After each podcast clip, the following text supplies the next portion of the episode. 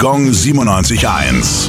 Well, the streets have a name. Ja, wo sind wir denn? Berlichingenstraße, Schwabach.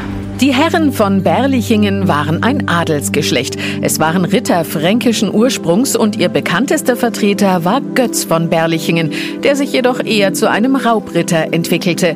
Bei einem seiner vielen Kämpfe wurde ihm die rechte Hand abgetrennt. Er ließ sich zwei Prothesen anfertigen, was ihm den Beinamen Götz von Berlichingen mit der eisernen Hand einbrachte. Im Alter diktierte er seine Autobiografie im Stil eines Ritterromans. Goethe verarbeitete den Stoff zu seinem berühmten Schauspiel Götz von Berlichingen. Im Jahr 2010 produzierte Playmobil im Auftrag des Germanischen Nationalmuseums zu dessen Ausstellung Mythos Burg den Götz von Berlichingen als Spielfigur. Gong 97.1. Well,